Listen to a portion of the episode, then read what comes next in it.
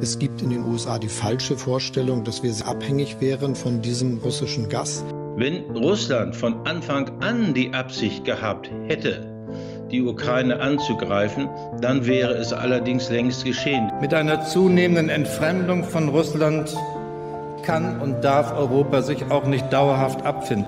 Wir wollen Sicherheit in Europa gemeinsam mit Russland gestalten, nicht gegen Russland. Ostausschuss. Ein Podcast der Salonkolumnisten.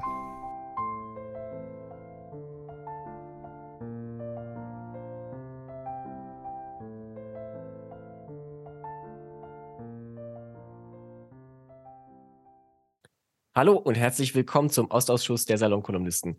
Mein Name ist Richard Volkmann und in diesem Podcast hören Sie mich im Wechsel mit Jan-Philipp Hein und David Hanasch alle zwei Wochen. An diesem Donnerstag, den 2. Februar 2023, zeichnen wir bereits unsere elfte Sitzung auf und die zweite im neuen Jahr.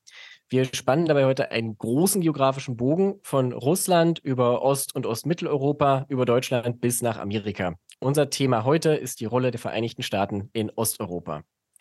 Wer jetzt glaubt, wir sind damit nur ein bisschen spät auf den großen Amerika-Versteherzug aufgesprungen, der seit der Panzerentscheidung durch die deutsche Presse rollt, der irrt. Das Thema war eigentlich schon für den ersten Podcast Anfang Januar geplant, zum Zeitpunkt, als wir noch alle darüber diskutiert haben, ob Christine Lambrecht nicht doch besser auf jemand anderen Platz machen sollte, gefühlt vor fünf Monaten. Jetzt ist die Panzerdebatte für den Moment erledigt. Und das Dreieck zwischen Washington, Berlin und Kiew war wahrscheinlich nie so kompliziert und undurchsichtig wie jetzt. Darüber wollen und müssen und werden wir heute sprechen. Außerdem auch über die historische Rolle Amerikas in den Ländern von Ost- und Ostmitteleuropa. Wir haben einiges vor und wir, das ist wie immer unsere Runde von Expertinnen und Experten, die ich sehr herzlich begrüße. Einmal Jan-Klaas Behrens, Historiker an der Universität Viadrina in Frankfurt-Oder. Guten Abend. Schönen guten Abend. Franziska Davis, Historikerin an der LMU in München. Hallo. Gustav Gressel, Militärexperte beim European Council on Foreign Relations. Hallo. Und Gabriele Wojdelko, Historikerin von der Körber Stiftung in Hamburg. Hallo auch von mir. Damit wir die transatlantischen Beziehungen aber auch wirklich von beiden Seiten in den Blick nehmen können, haben wir uns außerdem einen kundigen Amerikaner als Gast dazu geholt. Ich begrüße sehr, sehr herzlich in unserer Runde den Kulturkorrespondenten der Welt, Hannes Stein. Hallo Hannes. Hi Richard. Es ist wirklich schön, dass du dabei bist. Hannes äh, schreibt auch für andere Zeitungen, hat mehrere Bücher veröffentlicht, und zwar anders als viele Vertreter des journalistischen Fachs, vor allem Romane, alle sehr lesenswert. Zuletzt erschien 2020 der Weltreporter. Hier darf ich trotzdem ein Sachbuch von ihm empfehlen, das Hannes schon 1995 mit Richard Herzinger geschrieben hat und das trotz des stattlichen Alters immer noch verstörend aktuell ist. Das heißt äh, Endzeitpropheten oder die Offensive der Anti-Westler, Fundamentalismus, Anti-Amerikanismus und neue Rechte. Das Buch ist leider nur noch antiquarisch zu haben und wir machen keine Schleichwerbung für ZVAB, aber das ist wirklich jeden Cent wert. Mich verbindet mit Hannes außerdem noch die persönliche Geschichte. Er und ich haben im sprichwörtlichen Seuchenjahr 2020 den Amerika-Podcast City on the Hill hier bei den Salonkolumnisten produziert. Und dass er trotz dieser Erfahrung heute dabei ist, darf man als Ausweis seines gutmütigen Charakters verstehen. Danke, dass Sie die Zeit nimmst, Hannes. Da nicht für. So, bevor wir jetzt aber transatlantisch in Medias Res gehen, starten wir wie immer auch mit einem militärischen Überblick. Und natürlich kommen wir auch ähm, beim Blick auf den Panzerdeal nicht ohne Amerika aus. Lieber Herr Gressel, Deutschland, die USA und mehrere andere Staaten, vor allem voran Polen, haben der Ukraine die Lieferung von Panzern zugesagt. Von der Zusage bis zur Lieferung dauert es jetzt unterschiedlich lange und die große Frage, die gerade im Raum steht und die sich alle stellen, wie ist die militärische Lage und kommen diese Panzer noch früh genug, um die allseits erwartete russische Frühjahrsoffensive abzuwehren? Also vereinfacht gesagt, hat das Ganze eine Chance oder haben wir zu lange gewartet? Ja, wir haben, wir haben sicherlich zu, zu lange gewartet. Ähm, also die, für die russische Frühjahrsoffensive kommen sie wahrscheinlich zu spät. Also die ersten Panzer werden etwa im, im März, April eintreffen, aber dann wird es ein Bataillon sein, also in etwa 40 Panzer. Und bis wir auf die, auf die ganze Panzerbrigade, die dann wirklich schon äh, sozusagen größeren Effekt hätte, äh, da sind wir dann schon im Frühsommer drin. Das heißt, das wird äh, für diese, für diese Offensive reichlich spät. Äh, wir haben viele Dinge verschlafen. Wir haben die Panzerdiskussion verschlafen. Äh, wir haben die Munitions, also in Deutschland ganz besonders die Munitionsdiskussion verschlafen. Äh, und viele dieser Dinge, die, die sind äh, schwierig, äh, sozusagen auf dem Teller nachzuholen. Also die Amerikaner haben Juli, August äh, angefangen, wirklich Geld in die Munitionsproduktion zu werfen. Und das werden wir im Frühling langsam spüren, wenn mehr Munition vom Fließband kommt. Äh, die, die Osteuropäer, die Schweden haben das ein bisschen früher gemacht. Die Franzosen dann im Herbst und Deutschland ist quasi jetzt sozusagen jetzt nachgerungen. Also Rheinmetall hat heute ähm, verlautbart, dass sie jetzt sozusagen schon gesteigerte Produktion haben, aber die, Deutschland ist mit dem Munitionsgipfel des Kanzlers und mit den, mit den Bestellungen und den Umschichtungen am, am spätesten drauf. Und äh, das vergessen ja auch viele bei der Panzerdiskussion. Da wird dann sozusagen der, der Krieg kommentiert, so aus der World of Tank Perspektive. Also eins zu eins ist jetzt der Leopard, welcher, welcher Variante äh, des T-72 überlegen oder unterlegen etc. Aber was die Leute vergessen eigentlich in so einem langen Krieg, die, die logistische Durchhaltefähigkeit ist das Entscheidende. Auch das Entscheidende an diesen Panzern, die, die Munitionsproduktion, die Munitionsbeschaffung, die Ersatzteilbeschaffung weil eben nach elf Monaten schon enorm viel Gerät kaputt ist, beziehungsweise äh, Munition für gewisse Waffensysteme einfach äh, zunehmend schwierig äh, zu beschaffen ist. Und ja, wir sind spät, aber ich muss auch sagen, es wird jetzt zurzeit sehr viel schwarz gemahlen und sozusagen der Untergang. Äh, das ist so ein bisschen die Konterstimmung vom November, Oktober, November, wie die russische Mobilmachung anlief und man hörte nur von verrosteten Kalaschnikows und betrunkenen Leuten und konnte sich dann die TikTok-Videos anschauen, äh, wie alles schief geht. Äh, und da war so ein bisschen Schadenfreude auch so der Glaube im Westen, das Problem löst sich von selbst. Äh, in Russland kollabiert eh die Wirtschaft und dann geht die Munition aus und dann ist sozusagen Friede und die Ukrainer gewinnen eh übermorgen. Und äh, so einfach ist natürlich die Sache nicht. Und die, diese, dieser Überoptimismus stimmt, stimmt jetzt um in einen totalen Pessimismus, der natürlich auch nicht so äh, angebracht ist, ähm, dass natürlich diese äh, 300.000 Mann, die hier mobil gemacht wurden, von denen ein Teil schnell an die Front ging, aber der andere im Hinterland trainiert hat, natürlich irgendwann sich bemerkbar machen. Das war eigentlich damals schon klar. Und äh, damit hat die Ukraine jetzt natürlich ein enorm schwieriges Frühjahr. Also damit ist zu rechnen, dass äh, also die, die Einheiten kommen ja Stück für Stück an die Front, dass sozusagen die Angriffstätigkeiten, die wir jetzt sehen, dass die in den nächsten Wochen, Monaten deutlich zunehmen, äh, dass auch die Geländegewinne zunehmen werden. Bachmut schaut es nicht wirklich gut aus. Das wird wahrscheinlich über die nächsten ein, zwei Wochen äh, fallen. Äh, wenn es zumindest, wenn es so weitergeht, äh, auch bei Kemenier drücken die Russen wieder an, äh, in, aus dem Süden drücken sie an. Das wird, das wird es leider nicht schön. Äh, allerdings ist die Angriffsgeschwindigkeit immer noch gering. Sie können einen Durchbruch, wenn sie ein Ziel nicht wirklich gut ausnützen. Das hat man in Solidar gesehen. Äh, das heißt, wir werden jetzt über, die, über den Frühling ein Eindrücken der ukrainischen Front sehen, aber ein Zusammenbruch ist zumindest nach dem, was wir bis jetzt wissen, relativ unwahrscheinlich. Kann natürlich passieren, Fehler passieren immer, aber es ist relativ unwahrscheinlich. Die Frage ist dann, wie kommt die Ukraine zurück, der Moment, wo sich die Russen erschöpft haben. Mit welchen Mitteln kommen sie zurück? Mit eben dann, mit welchen Kampfpanzern, vor allen Dingen Schützenpanzern, die werden ja auch immer vergessen. Gibt einen enormen Bedarf an gepanzerten Mannschaftstransportpanzern, Schützenpanzern, äh, Pioniermittel. Äh, die Russen buddeln ja im Hinterland äh, Gräben, Minenfelder etc. Äh, das wird sich dann zeigen und dann werden wir schauen, wo wir, wo wir stehen. Das heißt, kurz zusammengefasst, es ist düster, aber es ist auch tatsächlich nicht dieser Untergang, der sich jetzt momentan in der Stimmung ein bisschen niederschlägt. Also ja, es wird zum Beispiel, was auch an der gegenwärtigen Berichterstattung so falsch ist, ja, und dann die Russen berufen einfach nochmal 500.000 Mann ein und dann geht das sozusagen immer weiter und die, die, die Walze frisst sich dann mit ein Kilometer ähm, pro Tag Angriffsgeschwindigkeit quasi bis zur polnischen Grenze durch. Das äh, ist, äh, also mit jeder Runde der Mobilmachung, natürlich können die Russen weiter mobil machen, aber es gibt äh, in, in der Ökonomie würde man sagen, diminishing returns äh, bei jeder Mobilmachung, weil das Problem ist, man kann natürlich Leuten eine, eine Kalaschnikow umhängen und sagen, ihr seid ein Soldat, aber die Offiziere, die sie führen, äh, die, die Spezialisten, die dann komplexere Waffensysteme bedienen, die wachsen nicht auf Bäume und die haben eine längere Ausbildungszeit, als ihre Lebensdauer in der Ukraine ist, auf russischer Seite. Und da äh, hat jetzt schon die, die Effektivität dieser dieser neuen Kräfte stark abgenommen und mit jeder,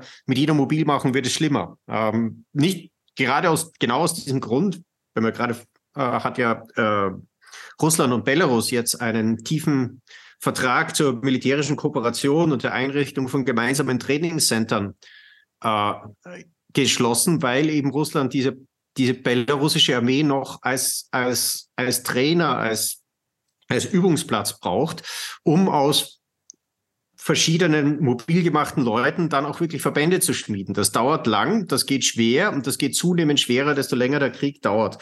Äh, die Ukraine kann für diese Zwecke auf die Trainingsinitiative der Amerikaner, der Europäischen Union zurückgreifen. Ähm, da geht es der Ukraine mit der, mit der Nachhaltigkeit und mit dem Wiederauffüllen ihrer Kader deutlich besser als den Russen. Und äh, in dem Sinn, ja, natürlich, wir haben viel versemmelt, verschlafen, äh, unsere Selbstgefälligkeit gesuhlt. Und deshalb hat die Ukraine jetzt auch enorme Probleme. Aber es ist nicht der Untergang des Abendlandes. Vielleicht die letzte Nachfrage dazu. Äh, sozusagen mal in den Sommer hineingeschaut, werden wir dann dasselbe über die Kampfjets sagen? Oder also ist das jetzt der Zeitpunkt, wo man sie liefern müsste, damit sie noch den, einen sinnvollen Nutzen haben? Oder wird es auch um Monate verschleppt werden und hinterher ist es dann eigentlich schon nicht mehr wirklich zu was nütze oder nur noch mit diminished returns, wie Sie sagen? Ähm, desto schneller, desto besser. Äh, bei den Kampfjets muss man auch sagen, es ist so, dass dass äh, dadurch, dass die Russen sehr viel Fliegerabwehr betreiben, würden diese Kampfjets ja nicht äh, oder weniger zur Feuerunterstützung an der Front herangezogen als äh, zur Abfangjagd gegen Marschflugkörper, gegen äh, Drohnen in sozusagen in den Räumen zwischen den äh, Feuerstellungen der Fliegerabwehr. Ukraine ist ein Riesenland und selbst wenn Systeme wie Patriot und Iris-T große Kreise ziehen, äh, da bleibt immer noch viel Land übrig. Und das nutzen die Russen, um mit ihren, mit ihren äh, Raketen und Marschflugkörpern da durchzuschießen. Äh, da ist die ukrainische Luftwaffe stark im Einsatz. Luftnahe Unterstützung ist, wird auch geflogen, aber zu einem geringeren Teil. Ähm, das Problem ist nur, Jets brauchen auch viel länger dann in der Einführung. Äh, ja. Es gibt schon Training, bisschen gemeinsames Training, äh, aber die logistische Vorbereitung, um dann F-16 aus der Ukraine fliegen zu können, die ist natürlich ein bisschen komplexer als da beim Leopard 2. Und deshalb wäre auch eine zeitnahe Entscheidung über dieses Feld äh, angebracht, einfach weil es länger dauern wird, bis die dort sind. Allerletzte Frage und äh, mit der Bitte um eine knappe Antwort. Kann Deutschland überhaupt irgendwelche Kampfflugzeuge liefern? Also als Laie liest man ja immer nur davon, dass die Tornados mit gutem Grund jetzt ausgetauscht werden sollen, weil die alle uralt sind und eh gerade noch so fliegen können. Ja, also nein, Deutschland wäre bei der Kampfflugzeugfrage nicht, nicht gefragt. Die Tornados wären ähm, ein, ein sozusagen ein selbstschädigendes Produkt. Sie sind so alt, dass sie enorm viel Wartung brauchen. Das würde enorm viel Geld verschlingen und sozusagen die, die Ukraine, der ukrainischen Luftwaffe ein, ein Gerät geben, das nur für eine Rolle Luftboden zugeschnitten ist, äh, mit dem sie nicht viel anfangen kann, aber das sau viel kostet. Äh, also da, da, sind die USA gefordert. Und wenn Deutschland mehr Panzer frei macht, wenn Deutschland aus Industriebeständen Panzer zurückkauft oder äh, das Geld, das man in Tornado stecken würde, in Landfahrzeuge, in Schützenpanzer, in Mannschaftstransportpanzer etc., äh, in Artillerie, in Munition investiert, dann ist das Geld äh, viel besser aufgehoben, als wenn man jetzt die alten Tornados dann noch mal auf die Reise schickt. Herr Gressel, vielen Dank für die Einführung und Einschätzung dazu. Ich bleibe jetzt noch mal ganz kurz so im militärisch-politischen Bereich, richte mich aber an Hannes. Bundeskanzler Scholz hat sich ja nach dem lange verzögerten Panzerbeschluss von seinen Spin-Doktoren als großes strategisches Genie feiern lassen, weil er jetzt auch die Amerikaner mit hineingezogen habe, von denen es hieß, sie hätten eigentlich gar nicht so gerne Kampfpanzer liefern wollen. Ich frage jetzt mal nach New York, wie viel davon ist Legendenbildung? Was stimmt auch außerhalb der SPD-Zentrale? Wie wird der Deal in Amerika generell aufgenommen oder ist das eigentlich gar kein großes Thema mehr? Es ist überhaupt kein Thema. Ich habe nichts darüber gelesen, ähm, auch nicht bei meinen Neocon-Freunden. Es ist gar kein Thema. Und was daran stimmt oder nicht, das weiß ich einfach nicht. Ich bin zu wenig. Ich habe das natürlich aus der Ferne äh, mitbekommen, aber ich kann das überhaupt nicht beurteilen. Also was ich aus Amerika so ungefähr ahne, aber das ist wirklich mehr geraten, ist, dass das ähm, innerhalb der Regierung Biden äh, ungefähr so war, dass Biden das Pentagon überstimmt hat. Also dass das Pentagon eigentlich nicht die Abrams liefern wollte und Biden gesagt hat, doch, wir machen das jetzt. Wobei das ja also so viel weiß ich nun wieder, das ist ja eine Absichtserklärung. Ne? Also wir können ja nicht jetzt äh, von jetzt auf gleich diese Abrams-Panzer liefern. Der Gewinn für die Ukraine ist, glaube ich, dass wir damit klargemacht haben, dass wir auf lange Sicht in diesem Spiel bleiben werden. Hm. Also das heißt, so. diese, die aufgebauschte Debatte war dann auch wieder eher auf unserer Seite des Atlantiks. Ja, nur, nur, ja. Okay. Gut. Alles klar, danke dafür. Jetzt, bevor wir weiter in diesem Bereich bleiben, gehen wir noch mal ein kleines Schritt zurück und besehen uns so die Vorgeschichte von Amerika im osteuropäischen, ostmitteleuropäischen Raum. Diese Geschichte endet zwar jetzt bis, nein, ich fange mal an. Diese Geschichte zieht sich jetzt bis zum aktuellen Ukraine-Krieg, hat aber vor viel früherer Zeit begonnen, geht zurück bis zum ersten Auftreten der USA als europäische Macht am Ende des Ersten Weltkriegs. Damals ist ja Präsident Wilson äh, in den Krieg eingetreten, auch mit der Begründung to make the world safe for democracy. Kann man vielleicht, oder wie kann man die Rolle der Amerikaner in diesem Kontext und auch nach Kriegsende in den 20ern zusammenfassen? War das so die erste Phase als im positiven Sinne großer Bruder, Frau Wojdelko vielleicht? Naja, es war zumindest die Phase, wo Amerika ähm, als, soll ich mal sagen, es war der Beginn des amerikanischen Jahrhunderts, wie das so schön hieß, ne? das 20. Jahrhundert, das amerikanische Jahrhundert. Vielleicht muss man vorausschicken, dass die Amerikaner, haben Sie ja gesagt, ähm, die 14 Punkte von Woodrow Wilson, die, die, Amerikaner sind sehr spät in den Ersten Weltkrieg eingetreten, nämlich erst 1917 und das wiederum hatte damit zu tun, dass die Amerikaner eigentlich ähm, eher, wie soll ich sagen, protektionistisch, äh, also eher auf sich selbst konzentriert waren vor, vor dem Ersten Weltkrieg. Das wiederum hatte damit zu tun, dass sie eigentlich mit den Folgen des Bürgerkriegs genug zu tun hatten. Das heißt, die Amerika wurde auf die Weltbühne, tauchte auf der Weltbühne auf als Ordnungsmacht, ähm, so ein bisschen naja, halb freiwillig, sage ich mal. Äh, und tatsächlich das, was dann, was den Ausschlag gegeben hat damals, war das war der der der U-Boot-Krieg Deutschlands und dann sozusagen eine Indiskretion, also ein der Versuch Deutschlands äh, mit Mexiko einen Pakt abzuschließen. Lange Rede kurzer Sinn. Ähm, Woodrow Wilson war dann mit seinen 14 Punkten derjenige, der versucht hat, eine neue Friedensordnung aufzubauen äh, nach dem Ersten Weltkrieg mit der Gründung des Völkerbundes. Und ähm, für Ostmitteleuropa, äh, ist ja die Region, über die wir reden, ist da eben vor allen Dingen der, der, der Punkt des äh, des nationalen Selbstbestimmungsrechts ein wichtiger, der eben in diesen 14 Punkten äh, auftauchte. Die Region, über die wir reden, ist eine Region, die im Schatten der Imperien gestanden hat oder des imperialen Erbes bis zum Ende des Ersten Weltkriegs. Der Zerfall der Imperien, Osmanisches Reich, Habsburg, das Habsburger Reich und eben das Zarenreich führte dazu, dass sich dort ein, ein Vakuum sozusagen auftat, in dem äh, die die die neu entstehenden, dass die, dass die neu entstehenden Nationalstaaten, ähm, in dem die, in dem diese Nationalstaaten sich behaupten wollten und behaupten mussten. Und dieses ganze Konstrukt, das imperiale Erbe, eine starke multiethnische Zusammensetzung der Region plus Woodrow Wilson mit seinem Recht auf nationale Selbstbestimmung, sicherlich in der Absicht, äh, dort äh, Ordnung und Frieden zu schaffen, führte dazu, dass eigentlich in der Region nach 1918 der Krieg weiterging, aber in Form von bürgerkriegsähnlichen oder von Bürgerkriegen, nicht bürgerkriegsähnlichen Auseinandersetzungen, aber zahlreiche Bürgerkriege. Man kann ja natürlich auch noch dazu sagen, das Ziel, die Welt sozusagen sicher für die Demokratie zu machen, zumindest in der Region ja kurzfristig doch verfehlt wurde, weil von den neuen ostmitteleuropäischen Staaten ja vor Beginn des Zweiten Weltkriegs nur die allerwenigsten noch demokratisch waren. Das sind ja alle in irgendeine Form von Diktatur gekippt oder standen zumindest kurz davor. Nach dem Zweiten Weltkrieg äh, gab es dann wiederum eine autoritäre Herrschaft, in dem Fall durch, den, äh, durch die Sowjetunion mittelbar im Ostblock.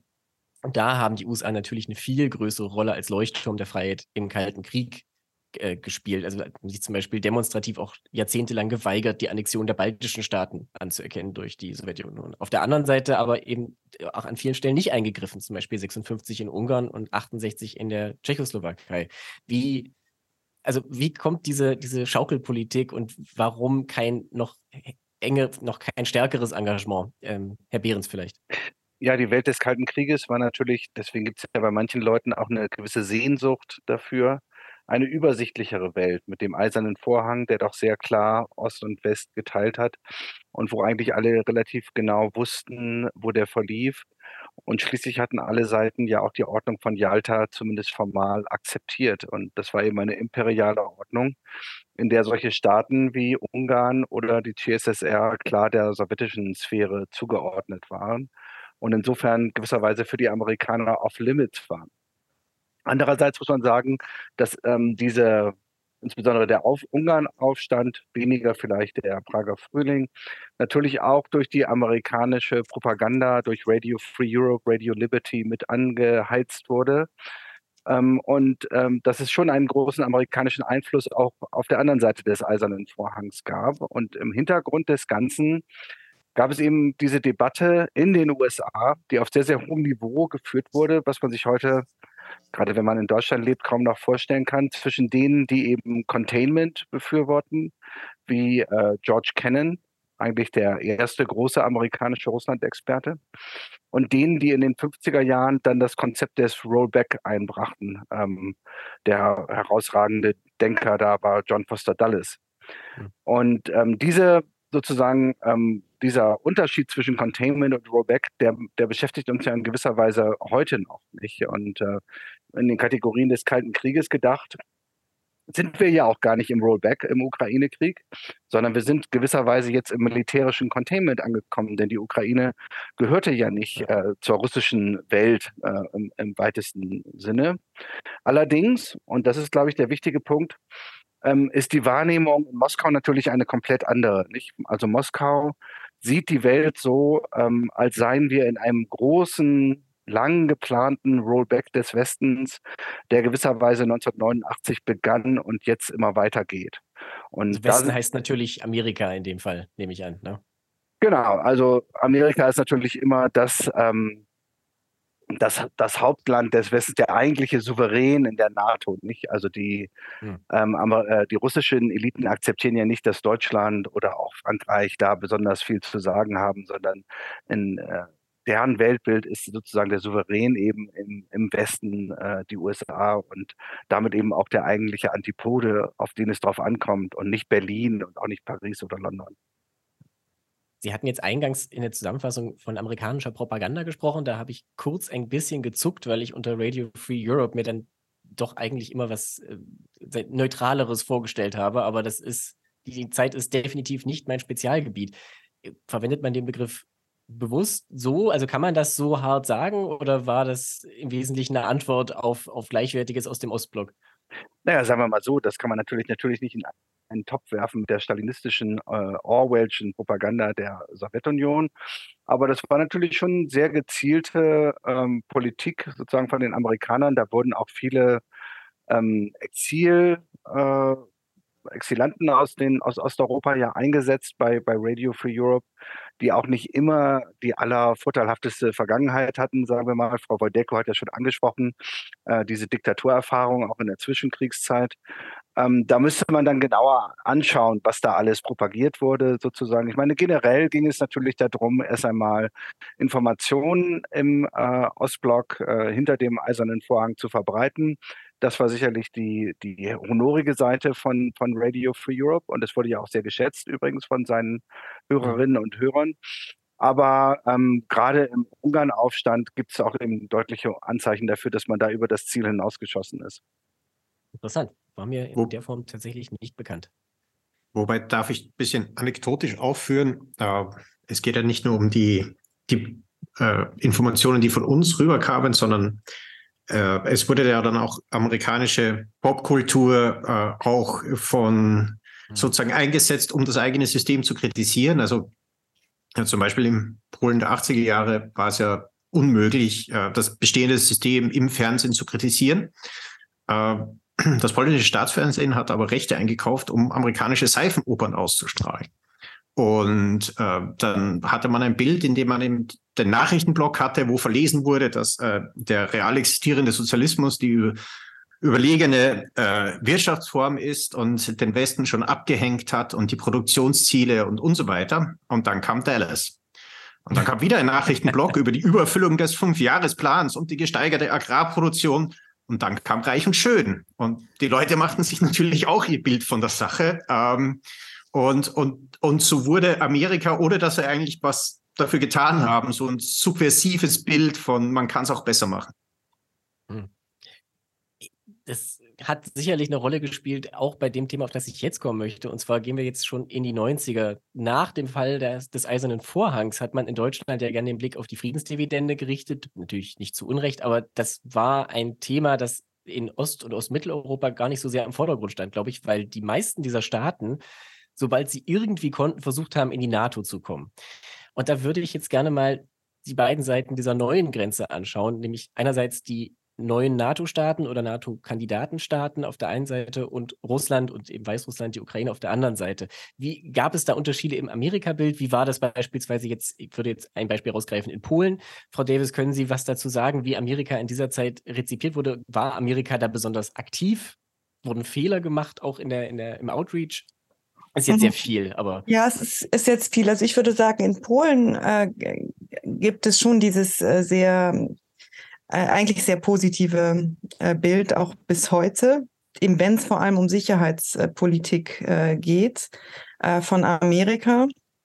Also ich würde schon sagen, dass äh, das Vertrauen in die NATO äh, letztlich auch mit einem Vertrauen in Amerika zusammenhängt und einem schon auch immer noch ähm, ja, zu spürenden Misstrauen gegenüber, gegenüber eben Deutschland oder äh, Frankreich. Und ich glaube, das hat jetzt auch nochmal in den letzten Monaten Nahrung bekommen durch das ähm, Agieren mhm. im, im Krieg Russlands gegen die, gegen die Ukraine.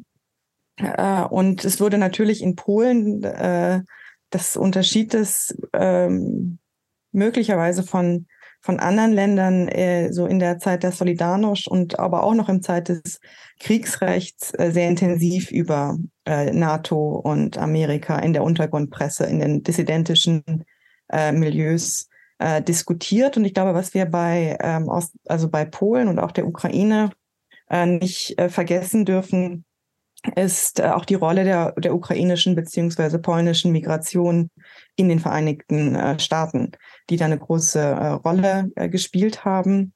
Hm. Äh, und die, die wenn, wenn wir jetzt direkt den Umbruch anschauen, also die Unabhängigkeitsbewegung in der, in der Ukraine, war Bush, ähm, jetzt muss ich kurz überlegen, was 1991 oder 90, Jan, weißt du das noch? Wann er in der Ukraine war? Oder einer von den anderen? Ähm, er war im Sommer ähm, 1991. Genau, der, ich hätte jetzt auch geglaubt, in der, in der Ukraine. Und das ähm, ist dann in die Geschichtsbücher ja eingegangen als die berühmte Chicken Kiev äh, Speech. Ja, genau, genau. Ja, 91. Äh, und da ähm, war er ja noch gar nicht so sehr äh, eigentlich darauf aus, äh, dass die Sowjetunion sich auflöst. Er hat das eigentlich eher gefürchtet, äh, weil es eben zu einer großen Destabilisierung äh, finden, führen könnte. Äh, und ähm, er hat, äh, und da spielte auch die, also das ist jetzt auch eher anekdotisch, aber da spielte eben auch die, die, die ukrainischstämmige Gemeinde äh, sozusagen zu Hause eine Rolle. Äh, also dass er da durchaus dann auch äh, trotz seiner Zweifel äh, Sympathien mit der ukrainischen ähm, äh, Unabhängigkeitsbewegung gezeigt hat. Äh, und was diese, diese Bestrebungen bei der NATO angeht, ich glaube, das hatten wir auch schon mal ein bisschen in einer der vorigen äh, Sendungen, äh, äh, Sitzungen, Entschuldigung, äh, war vieles jetzt auch noch nicht so äh, ganz klar. Also was schon natürlich sehr deutlich war, ist, dass äh, die ähm, Polen und äh, die baltischen Länder sehr schnell in die NATO äh, wollten. Äh, mhm. Und dass auch ein wiedervereinigtes Deutschland natürlich in die NATO äh, wollte. Äh, bei der Ukraine ist das sehr viel äh, später passiert, ähm, die, dieser, dieser Wunsch eines Beitritts in die, äh, in die NATO und ist ja dann äh, in der, im Fall der Ukraine auch von Deutschland und Frankreich 2008 abgeblockt worden aus Rücksicht auf, äh, auf äh, Russland. Das angebliche Versprechen äh, geht ja zurück auf ein Gespräch zwischen Gorbatschow, also das ist ja die Stelle, die immer zitiert wird, zwischen ja. Gorbatschow und äh, James Baker ähm, Anfang äh, 1990 in ähm, Moskau haben sie sich, glaube ich, getroffen, äh, wo James Baker eigentlich eher so in einer äh, ja, Reihe von Überlegungen gesagt hat, wir, wir, ver, ähm, wir sehen ein, dass es in ihrem Interesse ist, dass äh, die NATO sich nicht einen Zoll nach Osten ausbreitet und dass dieses, dieses Zitat not one inch forward ähm, ähm, oder not one inch eastward, ich weiß es jetzt, nee, forward gleich, not one inch forward. Äh, das ist ja das, auf das immer Bezug genommen äh, wurde und dann wird eben übersehen, dass es kein ähm, formelles Versprechen war, dass auch der Außenminister gar nicht ähm, be, äh, befugt war, ein solches Versprechen zu geben und natürlich ganz zentral, dass es Sowjetunion und Warschauer Pakt zu dem Zeitpunkt noch gab und keine souveränen Nachfolgestaaten der Sowjetunion.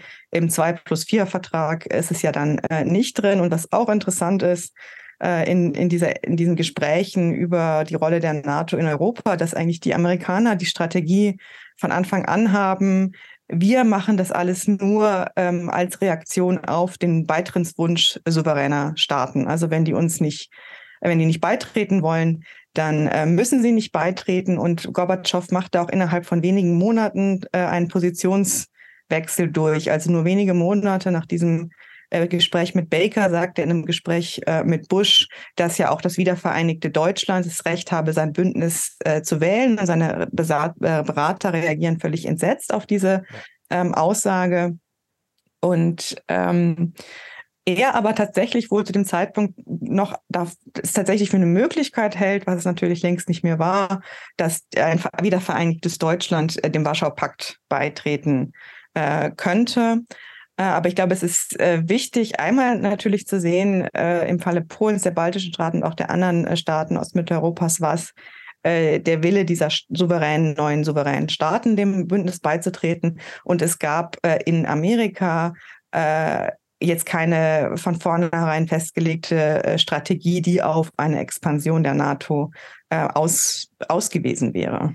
Und umgekehrt muss man sagen, es gab natürlich Staaten in Europa, die sich dann ihrerseits auch sehr, sehr stark an Amerika angenähert haben. Also ich habe mhm. mal ein bisschen recherchiert, was ich völlig vergessen hatte. Polen war ja auch beteiligt am Irakkrieg, hat ja eigene Soldaten mit dorthin geschickt. Und es war auch 2019 in der Umfrage das einzige Land in Europa, wo eine Mehrheit der Bevölkerung gesagt hat, sie vertrauen darauf, dass Trump in der Weltpolitik das Richtige tut. Mhm. Er hat ja auch diesen ähm, äh, großen Empfang gehabt, ähm, kurz nach ja. seiner, seiner, Wahl in, in Warschau, in sehr, sehr warmherzigen äh, Empfang. Äh, und bei Polen darf man auch nicht vergessen, es geht jetzt nochmal zurück zu dem, was Frau Wadejko gesagt hat, dass ja auch die polnische Unabhängigkeit der zweiten polnischen Republik, also nach 1918, äh, der Erste Weltkrieg, dass, das, äh, dass da die USA eigentlich die entscheidende Macht waren, die diese polnischen ähm, äh, Souveränitätsansprüche äh, gestützt haben. Also im, im, Falle Polens ganz besonders und äh, aber auch im Falle der, der Tschechoslowakei. Ja, und die USA, wenn ich das ergänzen darf, waren auch eine, ein großer Faktor, als diese 100 Jahre der polnischen Unabhängigkeit der Zweiten Polnischen Republik äh, 2018 begangen, gefeiert wurden. Also da hat es große Projekte und Kooperationen gegeben. Aber darf ich eine Sache noch äh, ergänzen, weil ich, ich die ganze Zeit hier schon so ein bisschen unruhig auf meinem Stuhl hin und her rutsche. Wir reden ja über das Amerika-Bild und wie kommt es, dass die ähm, Staaten Mittelosteuropas sich so vehement für die NATO ausgesprochen haben. Ich würde gerne nochmal unterstreichen, ähm, Franziska Davis hat von der Migration gesprochen. Ich glaube, für die Bereich, also für die auf die äh, Communities in den USA äh, abgehoben. Ich würde gern für die baltischen Staaten nochmal unterstreichen das Thema Exil. Also ähm, da, als jetzt nicht keine Arbeitsmigration oder ähnliches, sondern wirklich die Exil-Communities, die äh, sehr in Amerika ver verwurzelt waren und nicht umsonst sind auch die ersten sag mal, die, ähm, ja, ich glaube in Litauen, ne, die, die äh, litauische äh, nee, in, in, in Lettland, die lettische Präsidentin und so weiter, das sind, äh, es waren Rückkehrer aus dem, aus dem, aus dem Exil. Und dann ganz profan bei aller, vielleicht äh, bei aller Amerika-Begeisterung, äh, die wir jetzt ja auch schon so ein bisschen oder bei allem positiven Bild, was, was man von Amerika gehabt hat, ich glaube, ähm, das, was die Staaten, über die wir reden, vor allen Dingen hatten, war eine ganz praktische ähm, Bedrohungs- oder Unterdrückungserfahrung durch die Sowjetunion. Und ähm, nicht umsonst haben die, die Staaten des Warschauer Paktes 1989 gesagt, ja, das ist schön, dass das für euch das Ende der Geschichte ist im Westen und wunderbar, aber für uns endet erst jetzt der Zweite Weltkrieg und erst jetzt machen wir uns auf und können eigentlich das, ähm, diese Form von, von Orientierung, können uns so orientieren, wie wir das eigentlich möchten. Bis jetzt hatten, waren wir okkupiert. Das muss man, glaube ich, auch nochmal dazu sagen. Das ist eine wunderbare Einladung für den Übergang, den ich jetzt anstrebe. Ich würde nämlich jetzt gerne den Blick langsam auf das Jahr 2008 richten. Länder wie Polen und die baltischen Staaten haben das Window of Opportunity sehr gut genutzt und sind in die NATO gekommen und waren damit dann erstmal gesichert. Andere Staaten haben das nicht von unternommen am Anfang und später dann nicht mehr geschafft. Das wichtigste und bekannteste Beispiel aus der Ukraine ist Georgien, wo Russland ja 2008 auch einfiel. Und äh, daran erinnere ich mich zum Beispiel noch recht gut, dass die USA damals sehr untätig blieben. Einerseits Bush als Präsident, äh, also Bush Junior im, als Präsident damals noch und Obama als Präsidentschaftskandidat, der dafür nicht mal seinen Urlaub unterbrach, wenn ich es richtig in Erinnerung habe, sondern bloß eine kurze Meldung verschickte. Und ein Jahr später in Moskau stand und den Reset with Russia verkündete. Und da äh, kommen wir jetzt langsam zu den äh, Fallstricken und Untiefen der amerikanischen Debatte. Und da gehe ich dann zu Hannes über die Rück im Rückblick drängt sich die Frage auf, was hat sich Amerika, das politische Amerika dabei gedacht? Warum gab es da kein beherzteres Vorgehen? Ich meine, es ist immer leicht in der Rückschau zu sagen, es hätte anders kommen müssen, aber das war ja doch eine erhebliche Grenzüberschreitung und das war auch den Zeitgenossen eigentlich klar. Ähm, also, wenn ich mich mal so richtig schön fremdschämen will, dann gucke ich mir auf YouTube das Video an, wo Hillary Clinton Lavrov diesen Reset-Button überreicht. Äh, es oh ist Gott. unglaublich peinlich in mehrerlei Hinsicht. Sie hatten auch noch das Wort falsch geschrieben, aber es ist auch davon abgesehen einfach schrecklich peinlich. Ähm, und äh, noch eine zweite Erinnerung an diese Zeit ist ja, wie Obama, äh, also äh, wie, wir, also Amerika, wir wollten damals äh, Raketen, äh, irgendwelche Raketensysteme installieren. Das ging aber eigentlich gegen den Iran. Das hatte gar nichts mit Russland zu tun. Aber Russland sagte, wir wollen das nicht. Und äh, eine der ersten Sachen, die Obama gemacht hat als neuer Präsident, ist, dass er den tschechischen Präsidenten nachts um vier äh, aus dem Bett klingelt und sagt, nee, wir installieren die Sachen nicht. Also nicht nur, dass man Russland nachgab, sondern man hat eben auch noch ähm, den tschechischen Verbündeten brüskiert. Ähm, aber man darf natürlich auch nicht vergessen, vor welchem Hintergrund das Ganze passiert ist. Also erstens mal war der Haupt, das Hauptaugenmerk bei uns damals war natürlich auf die Wirtschaftskrise. Ne? Es, es, wir standen ähm, am Abgrund 2008, also hier waren gerade diese Investmentbanken untergegangen der, der ganze äh, äh, Impetus war, jetzt irgendwie die Wirtschaft zu retten. Das ist das eine. Und das andere ist der große, die große Idee mit Obama war eben, da der Irakkrieg ja bekanntlich nicht ganz so toll verlaufen ist, äh, Rückzug. Das war wirklich die ganz große Idee. Erstens Rückzug und zweitens, dass wir uns jetzt nach Asien orientieren, dass wir jetzt mit Asien Politik machen. Und das stand so im Hintergrund. Also man hat sich, glaube ich, Russland schön geredet oder schön geguckt in der aus eigentlich innenpolitischen Gründen. Wenn man sich heute nochmal den Wahlkampf von 2012 anschaut, dann kommt man sich auch ein bisschen vor wie in Bizarro-Welt. Mit Romney wurde ja damals hämischst verspottet für seine Aussage, dass Russland weiterhin einer der wichtigsten Geopol oder ich glaube sogar der wichtigste geopolitische Gegenspieler der USA sei. Ja. Und äh, auf Seiten der Demokraten, also der Demokratischen Partei, herrschte ja gegenüber Russland eben die Obama-Linie, dass man dann sinngemäß nur freundlich genug sein muss und genügend Entgegenkommen zeigen muss und dann wird das schon. Jetzt sind wir elf Jahre später. Das, wie gesagt, das sind Klopfzeichen aus einer längst vergangenen Zeit. Die Frage an dich, Hannes, und das ist eine schwierige, das weiß ich selbst, aber ich frage dich, weil ich weiß, du kannst sie gut beantworten. Wann ist dieser Konsens zerbrochen? Wann haben die Parteien faktisch Position getauscht? Und vor allen Dingen, war das Trump als Ursache oder als Auslöser? Also hat er das eingeführt und die Realität musste folgen? Oder hat er nur ein Sentiment aufgegriffen, das schon da war? Also eine der ersten Sachen, die passierten, nachdem Trump zum Kandidaten der Republikanischen Partei äh, gemacht wurde, war, dass die, wie sagt man, die Plattform, die, die, das Parteiprogramm der Republikaner äh, geändert wurde, und zwar, dass eine russlandkritische Passage rausgenommen wurde. Ähm, ja, natürlich hat er etwas aufgegriffen, was schon da war. Es, es gibt, glaube ich, zwei Vorgeschichten, die man dazu erzählen kann. Die eine geht ziemlich weit zurück, aber ich glaube, man sollte sie im Kopf haben. Ähm, nach dem Ausbruch des Zweiten Weltkrieges, also nach 1939, war die Hauptstimmung in Amerika ja die, dass man sagte, das sind irgendwelche fremden Kämpfe auf diesem europäischen Kontinent und damit wollen wir nichts zu tun haben. Das ist sehr, sehr weit verbreitet und das ballt sich dann in dem American First Committee. Heute nennt man das, hat man dafür so Worte gefunden wie Isolationismus. Das ist aber wirklich, wie soll man sagen, eine Verharmlosung. Also diese Leute, also das American First Committee hatte wirkliche faschistische Sympathien. Ähm, es gibt auch, wie wir inzwischen wissen, klare Verbindungen mit nazi-deutschen Agenten. Äh, die Hauptfigur, die man vielleicht so im Kopf hat, ist Charles Lindbergh, nicht? der Pilot, ähm, und dieses, ja. dieses American First Committee, das war über beide Parteien verteilt, also Demokraten und Republikaner, wobei man dazu sagen muss, das sind damals noch wirklich andere Parteien. Ne? Die, die Demokraten damals haben noch den Flügel der Dixiecrats, also der Rassisten in den Südstaaten, die gehörten zur demokratischen Koalition.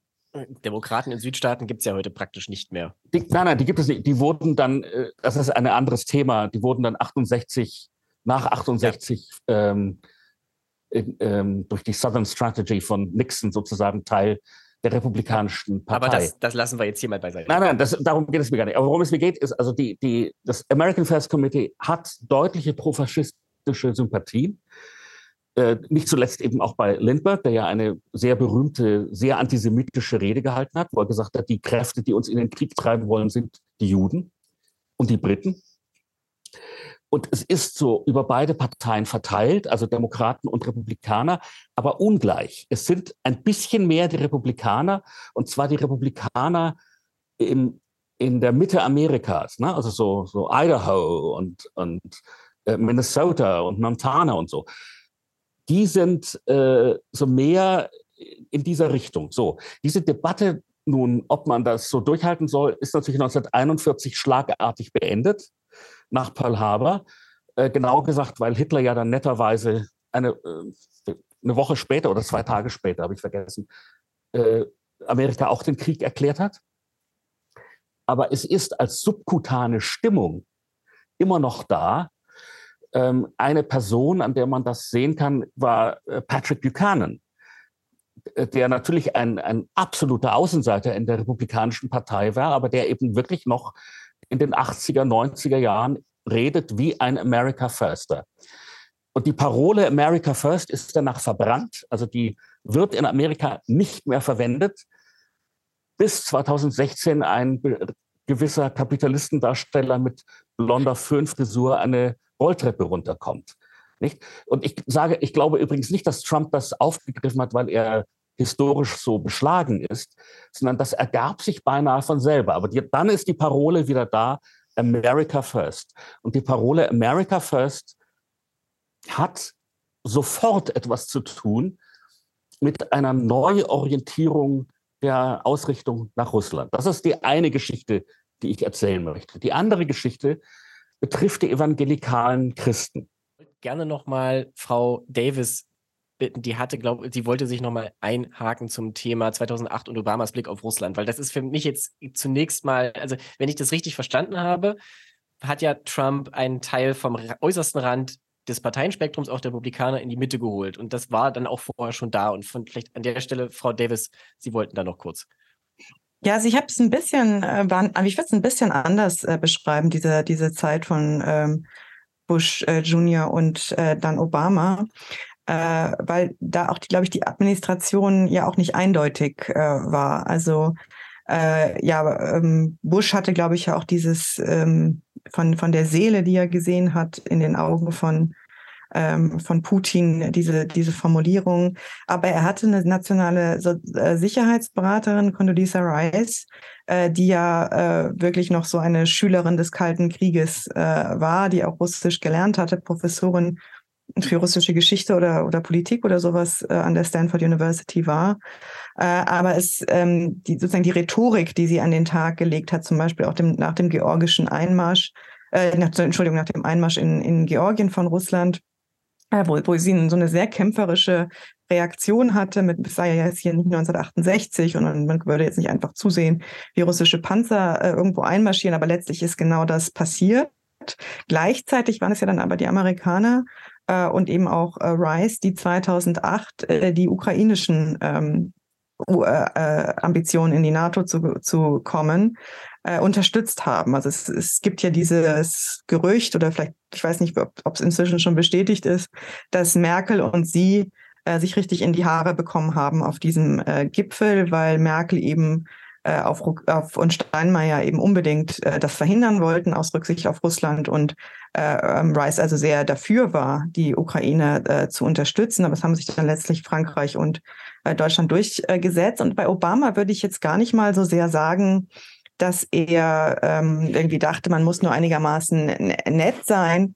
Äh, und dann geht es schon irgendwie. Ich glaube, Obama hatte eigentlich einen sehr ähm, ja, abfälligen, also oder man könnte auch sagen, ähm, ja, desinteressierten, aber schon auch eher abfälligen Blick auf, auf Russland. Also er hat, glaube ich, diesen, dieses Putin-Reich äh, schon äh, verachtet. Ähm, aber äh, als dann äh, die Krim annektiert wurde, hat er ja auch dieses, diesen Begriff der Regionalmacht äh, benutzt, was sicher jetzt nicht unbedingt politisch klug war in der Situation, aber letztlich jetzt auch eine zu, äh, irgendwo auch eine zutreffende Beschreibung in dem Sinne, dass Russland ökonomisch äh, eigentlich äh, nicht viel zu bieten hat, aber da stattdessen aber mit Aggression reagiert. Aber ich finde schon den Punkt auch wichtig von, äh, von Hans Stein, dass die, äh, dass das Interesse an Osteuropa unter Obama einfach nicht besonders groß war, was ja auch diese ganze, diese ganze Verschwörungstheorie, dass irgendwie die Amerikaner hinter dem Maidan stecken, so absurd äh, macht, weil das einfach gar nicht so eine, eine äh, es gab zwar diese symbolischen Auftritte von Leuten wie McCain auf dem Maidan, aber es war einfach kein Fokus, es war der pazifische äh, Raum. Äh, aber es haben sich auch innerhalb der Amtszeit von Obama äh, dann äh, ja auch nochmal ein Wandel stattgefunden.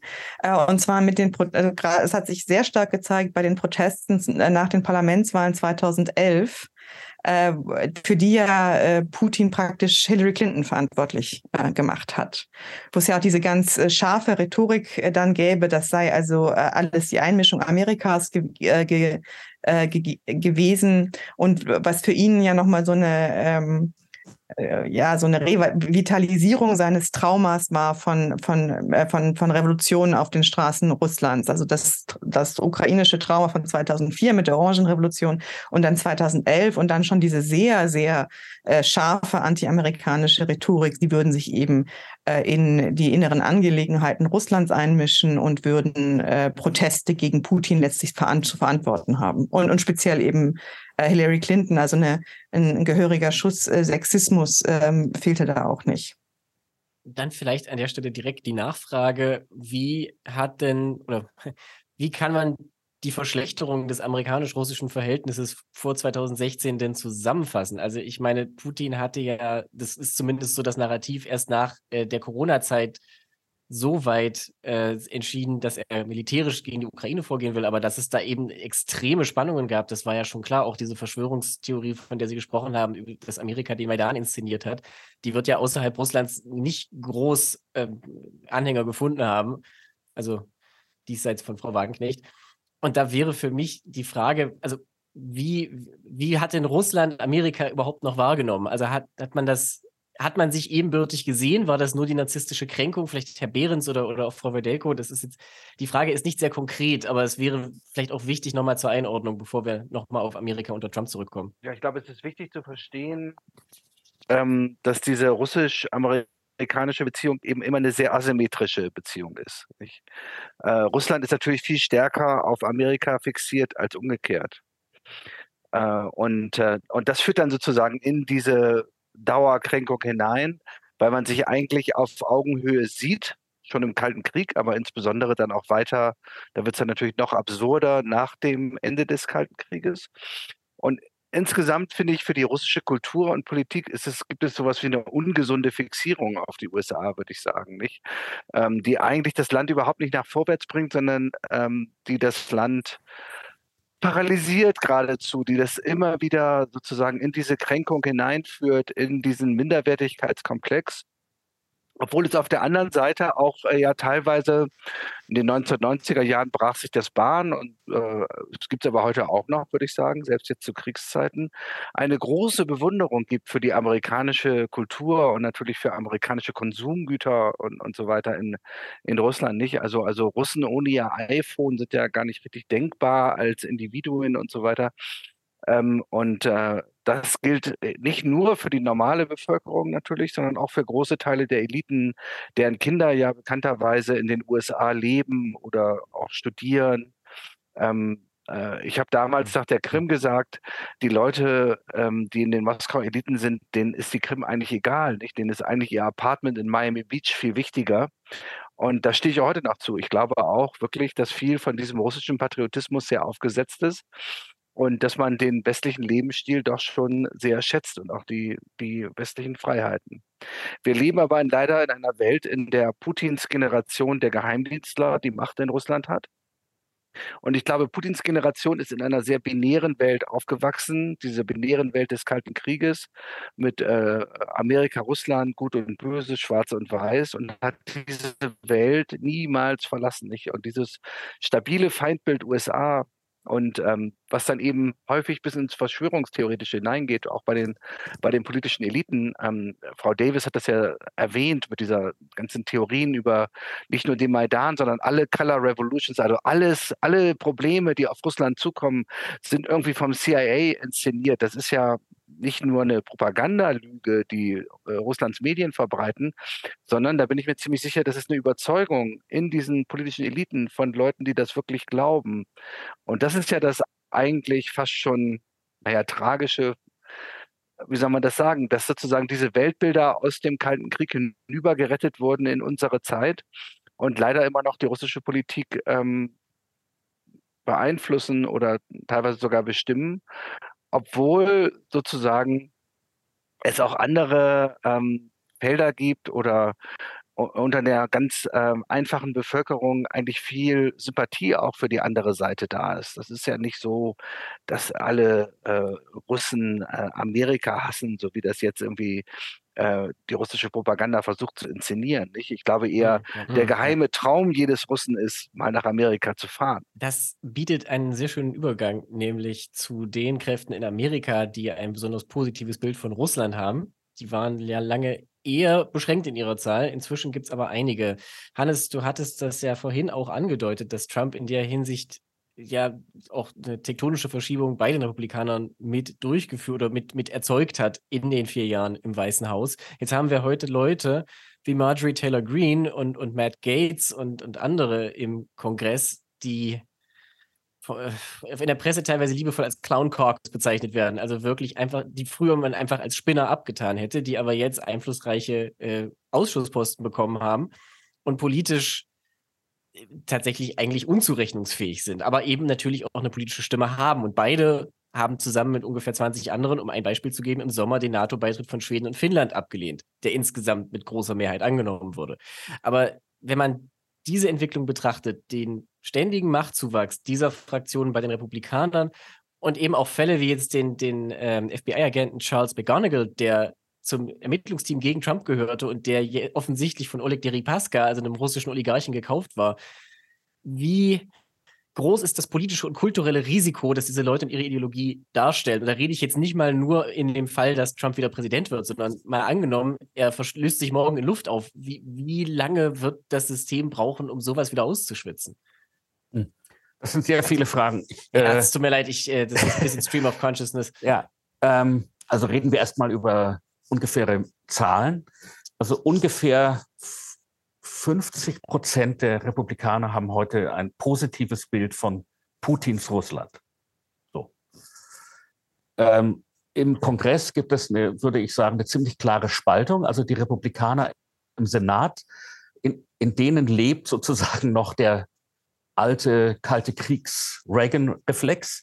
Eine Figur, an der man das schön sehen kann, ist Mitch McConnell. Mitch McConnell ist sehr konservativ im amerikanischen Sinne, also Sozialstaat jeder Art ist Sozialismus und, und all dies.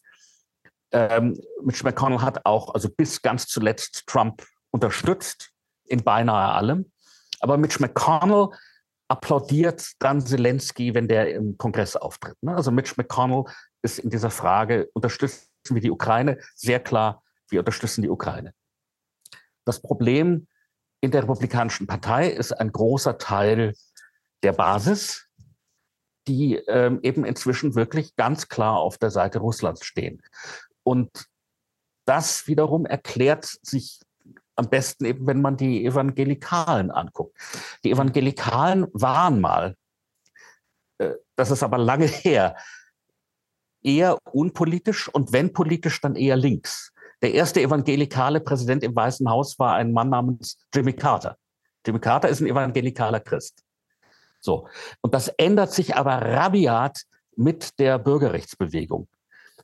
Also in dem Maße, wie die schwarze Bürgerrechtsbewegung ab 1964 siegt, also Civil Rights Act, Voting Rights Act, schwenken die weißen Evangelikalen sehr nach rechts und werden dann Teil der, äh, der, der reaganistischen Republikanischen Partei. In den 50er Jahren ist die Republikanische Partei noch nicht besonders religiös, ja? hat noch nicht klare Ideen über Abtreibung oder die Pille oder irgend sowas. Wurde ja ähm, auch vor allen Dingen im Norden gewählt, darf man ja auch nicht ja. vergessen. Das ist ja nicht wie ja. heute. Ja, ja. Und sie hatte damals auch noch einen liberalen Flügel. Ne? Und diesen liberalen Flügel verliert sie mit der Bürgerrechtsbewegung und dafür kriegt sie die Evangelikalen, die inzwischen eben politisch sich eindeutig nach rechts orientiert haben.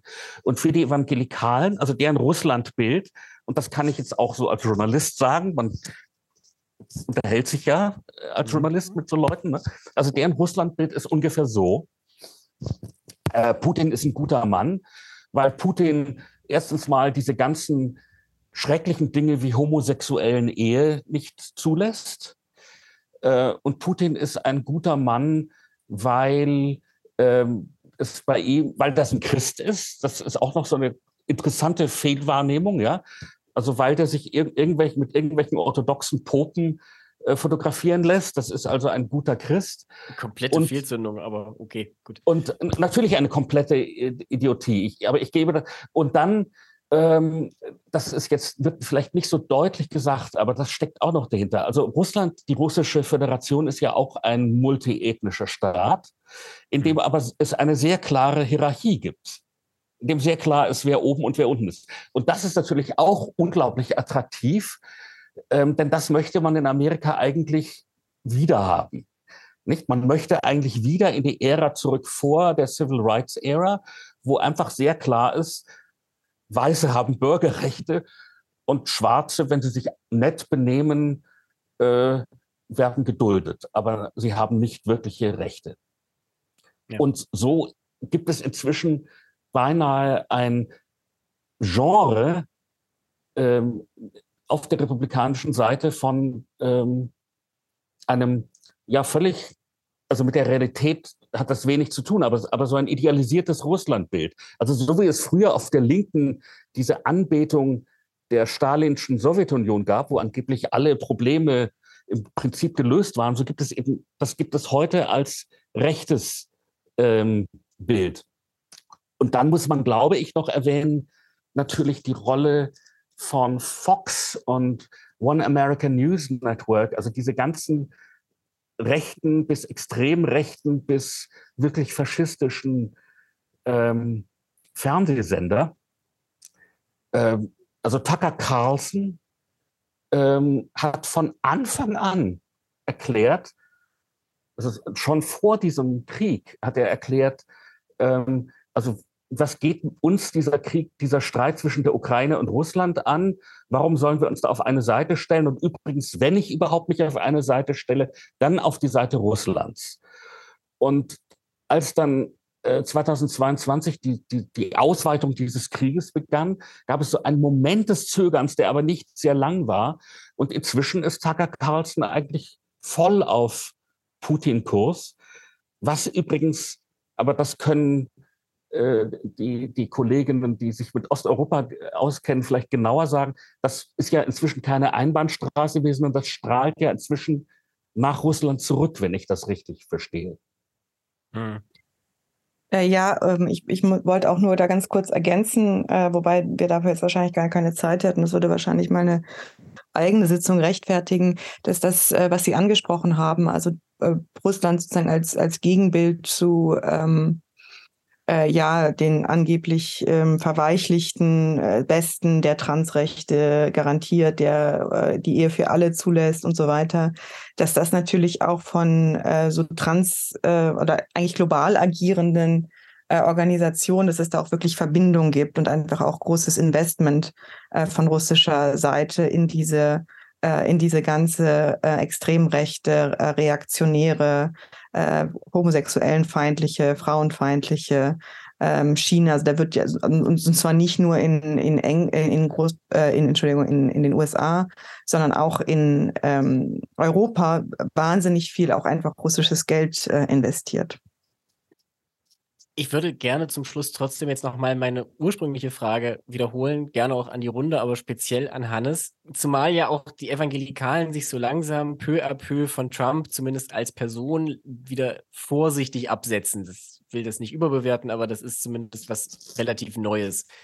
Wenn er jetzt entweder, also sagen wir so, wenn er nicht 2024 wieder Präsident wird, haben wir dann eine realistische Chance, dass sich das in den nächsten vier, acht, zehn, zwölf, 15 Jahren auswächst? Oder ist das eine Strömung, die einfach, war das, ist es ein Realignment, wird es eine Strömung sein, die Amerika und damit auch Europa, insbesondere Osteuropa, aber auch Deutschland, äh, berücksichtigen müssen, weil das die Außenpolitik der USA bedroht? Hm. Äh, also ich kann das nicht voraussehen, aber ich kann eine Sache sagen. Ähm, wir sind ab 2045 eine Minority-Majority-Nation. Übrigens, auch wenn wir die Grenzen jetzt dicht rammeln, das ändert gar nichts daran. Dieser Tanker äh, äh, geht demografisch in diese Richtung. Ähm, und der Gedanke, dass bei einem Land wie Amerika, wo es so lange so klar war, dass die Weißen die, die Herrschaft sind. Also der Gedanke, dass sich das ohne Knatsch, ohne Konflikt einfach so löst, ähm, ich glaube, der war immer naiv. Und Sie deswegen dann ein Rückzugsgefecht. Ja, da, natürlich, aber das wird noch eine Weile dauern. Ähm, ich meine, was man natürlich sagen kann, ist, der, der klassische Trump-Anhänger ist ja alt. Ne? Also ich, mhm. ich bin eigentlich demografisch gesehen typischer Trump-Anhänger, also über 50 weiß und männlich. Was mich untypisch macht, ist, dass ich eine höhere Bildung habe. Ne? Und, ja. Aber das, ist, das sind ja ziemlich viele Leute immer noch. Und bis die äh, weg sind, das wird noch eine Weile dauern. Und ich glaube, dieses Thema wird uns noch eine ganze Weile beschäftigen. Ähm, aber das hängt natürlich auch noch von 50 anderen Dingen ab. Führen wir in zwei Jahren Krieg gegen China? Keine Ahnung. Gut, ja? das stimmt. Prognose äh, die Zukunft, ja. Also das, das, das sind alles Dinge, die ich nicht weiß. Aber dass, dass, dass dieses Thema natürlich auf eine ganz äh, also dass, dass dieses Thema neu verhandelt wird, dass es auf einmal bei uns wieder darum geht, wer darf überhaupt wählen. Ich meine, das hätte man auch vor zehn Jahren nicht für möglich gehalten, dass darüber ernsthaft gestritten wird. Ne? George. W. Bush unterschreibt ja noch natürlich, dass äh, weiterhin ganz klar der Voting Rights Act durchgesetzt wird. Äh, das ist inzwischen, inzwischen brüsten sich Republikaner ganz offen damit, dass sie es geschafft haben, dass es in urbanen Ballungszentren eine niedrige Wahlbeteiligung gibt. Also ja. diese ganzen Sachen stehen wieder zur Debatte. Das ist, glaube ich, und ich glaube nicht, dass das deswegen weggeht, weil, äh, also wenn Donald Trump übermorgen seinen letzten Cheeseburger isst, dann nein, diese Fragen sind da ich habe natürlich jetzt auch insofern einen ungünstigen Ausblick gewählt, als wir die Probleme ja auch jetzt schon in diesem Kongress haben. Also es halten sich jetzt zum Beispiel auch hartnäckig Gerüchte, dass Kevin McCarthy seine Wahl zum Sprecher des Repräsentantenhauses unter anderem mit der impliziten oder expliziten Annahme erkauft hat, dass es dann äh, Ausgaben, Obergrenzen geben wird für 2024, die faktisch dazu führen, dass das Verteidigungsbudget drastisch gekürzt werden muss. Und das würden wir in Europa sofort spüren und die Ukraine im Zweifelsfall natürlich auch. Das ist jetzt momentan alles noch ein bisschen äh, im, im Na, also klar, klar ist, klar ist auch ohne äh, Mutmaßungen, dass Kevin McCarthy sein Amt nur gekriegt hat durch extreme Konzessionen ja. an, äh, den, an, an, die, an die komplett Irren. Ich meine, es geht wirklich nicht um Moderate versus ähm, ähm, Extremisten. Es sind zwei extremistische Fraktionen, aber es gibt sozusagen eine, die noch verrückter ist. Und er hat ganz klar Konzessionen an die gemacht. Und er kann ja nun auch, das war ja eine Konzession, die er gemacht hat, jederzeit abberufen werden. Und natürlich stehen zwei Sachen zur Disposition mit diesem Kongress und das wird so im Herbst nächsten Jahres auf uns, also bis zum Herbst nächsten Jahres würden die sich vor allem damit beschäftigen, äh, Hunter Bidens Laptop äh, zu erforschen. Das ist meine Prognose, aber ab dann äh, geht es wirklich um, um ans Eingemachte und das eine ist eben äh, Debt Ceiling, also ob, ob wir ähm, die Schulden diese Abstimmung, dass wir die, die Schulden, die wir gemacht haben, zurückzahlen. Und das Zweite ist Waffen für die Ukraine. Und dann wird es interessant, weil man dann nicht mehr davonlaufen kann. Dann muss man sich verhalten. Und dann wird es interessant, ob die 20 Republikaner, die eigentlich noch normal sind, ob die dann es sich leisten, mit ihrer Partei zu brechen. Ja, Popcorn. Könnte man jetzt nehmen, wenn man nicht direkt davon betroffen wäre. Aber danke dir, Hannes. Das waren schöne, tiefgründige und wie immer sehr deprimierende Einblicke aus Amerika. Aber das ist nicht deine Schuld. Du bist nur der Überbringer der schlechten Nachricht. Und wir werden den Amerika-Podcast, fürchte ich, in irgendeiner Form nochmal aufleben lassen müssen.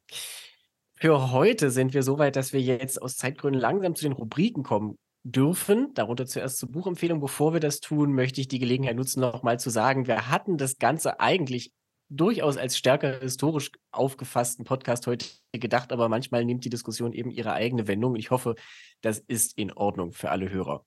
Damit jetzt aber endgültig zur Buchempfehlung und die hat heute Gabriele Wojdelko für uns. Der Ostausschuss Literaturtipp. Ja, vielen Dank. Das passt, glaube ich, ganz gut, weil Sie gerade gesagt haben, wir hatten es eigentlich ein bisschen historischer gedacht. Ich, jetzt komme ich mit einem, mit einer Buchempfehlung, mit einem dicken Buch eines Historikers, das ich trotzdem allen sehr ans Herz lege. Es geht um Jörn Leonhardt äh, um, und um sein Buch der überforderte Frieden, Versailles und die Welt 1918 bis 1923. Wie gesagt, ein dickes Buch, nicht erschrecken, anderthalb tausend Seiten. Aber ähm, es ist ein Buch, was, wenn man es liest, und es ist wirklich sehr gut lesbar und man muss es auch nicht in einem Stück lesen, ähm, was, wenn man es liest, sehr viel äh, sehr viel verstehen lässt von dem, was wir heute besprochen haben, nämlich äh, vom Ende der Imperien äh, mit dem Ende des Ersten Weltkriegs, von der Entstehung der Friedensordnung nach dem Ersten Weltkrieg, von dem Ringen um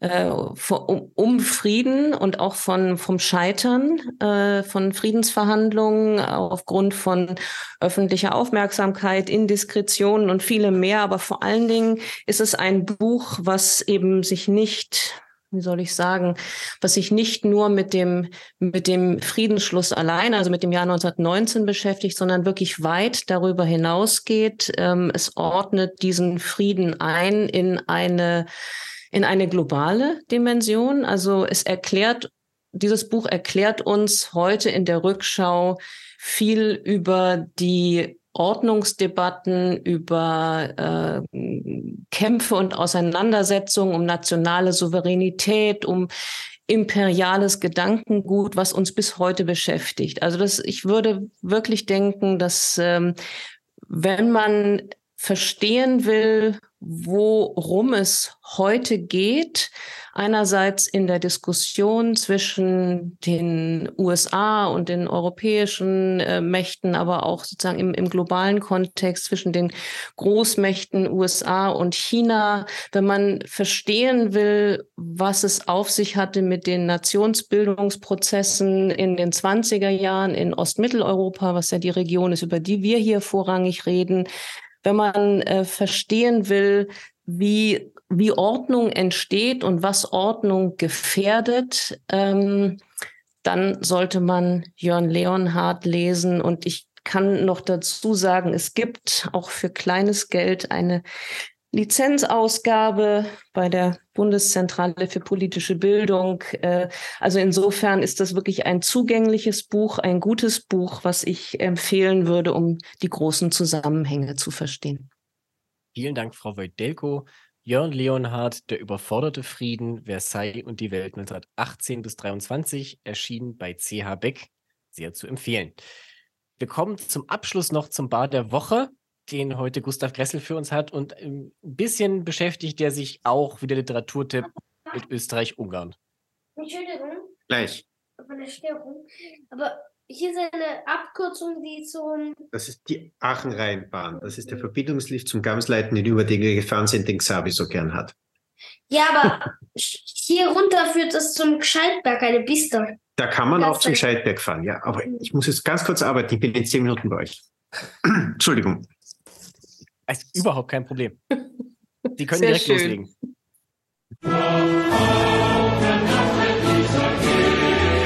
Der Bar der Woche. Ja, ähm, heute alleinerzieher. Ja, Österreich, Ungarn und der Bar der Woche. Ähm, also, ich muss sagen, äh, dadurch, dass ich mit einer Woche, äh, Woche mit Corona im Bett geblieben ist, habe ich den ganzen Nominierungsprozess der sehr eigenwilligen deutschen Panzerdiskussion, in der sich ja sicher der eine oder andere oder die eine oder andere besonders hervorgetan hat, äh, groben Unfug zu reden, verpennt, im wahrsten Sinne des Wortes.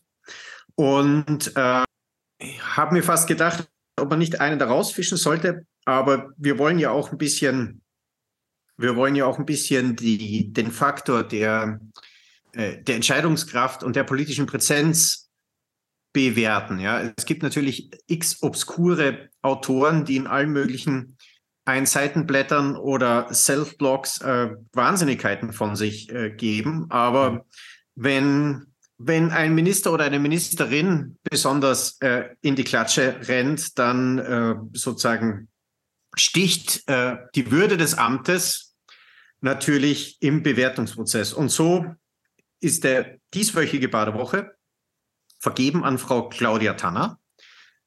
Der Name wird jetzt wahrscheinlich äh, vielen deutschen Hörern wenig sagen. Sie ist die Verteidigungsministerin der Republik Österreich, die sich am 30. Jänner mit ihrem ungarischen Gegenstück Krzysztof Salai Bobrownicki getroffen hat.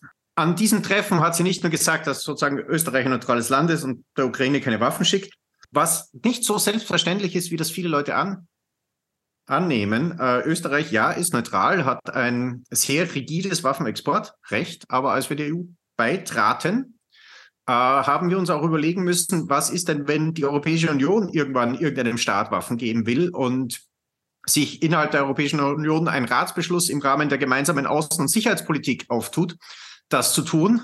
Wie gehen wir damit um? Und da gibt es entsprech in den entsprechenden Paragraphen in Österreich dann immer Ausnahmegenehmigungen, dass wir genau in so einem Moment, wie er jetzt sich eben in der Ukraine auftut, ähm, durchaus auch dann über unseren neutralen Schatten springen könnten, was sie natürlich die gegenwärtige Bundesregierung äh, nicht macht. Ähm, nicht nur, weil sie selbst zu feige ist und äh, weil sie auf die österreichischen Banken, die tief im Russlandgeschäft verstrickt sind, inklusive der besetzten Gebiete, äh, die auch mit der großen Regierungspartei sehr eng ver verbandelt sind, sondern natürlich, weil auch in Österreich äh, der Herbert Kickl mittlerweile die, die Partei mit, der, mit den die Umfragen anführt und äh, die nächste Wahl anscheinend gewinnen wird.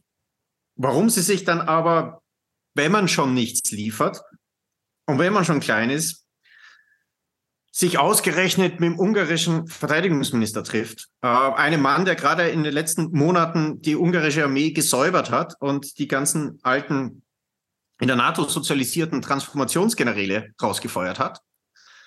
Das ist schon eine besondere Seltsamkeit. Ähm, ich meine, ja, okay, als neutraler Staat in der NATO, wenn Außen- und Sicherheitspolitik äh, und Verteidigungspolitik wieder NATO-orientierter wird, da fühlt man sich einsam, weil da kommt keiner mehr vor dir vorbei und fragt dich nach deiner Meinung.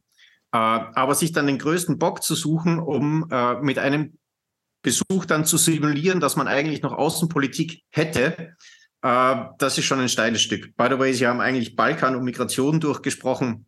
Ähm, und eine enge Kooperation der beiden Militärs äh, zumindest in rhetorische Aussicht gestellt, nachdem ich im österreichischen Verteidigungsministerium selbst an solchen Kooperationsprojekten mitgearbeitet habe. Ähm, da wird nichts rausschauen. Da hat noch nie was rausgeschaut, da wird nichts rausgeschaut. Das ist alles nur heiße Luft, die da fabriziert wird und ein schlechtes Bild, das man in ganz Europa gibt. Und für dieses schlechte Bild und die schiefe Lage und die durchaus belämmerte Optik einen Bar Woche. Vielen Dank, Herr Gressel. Der Bar der Woche an die Verteidigungsministerin der Republik Österreich.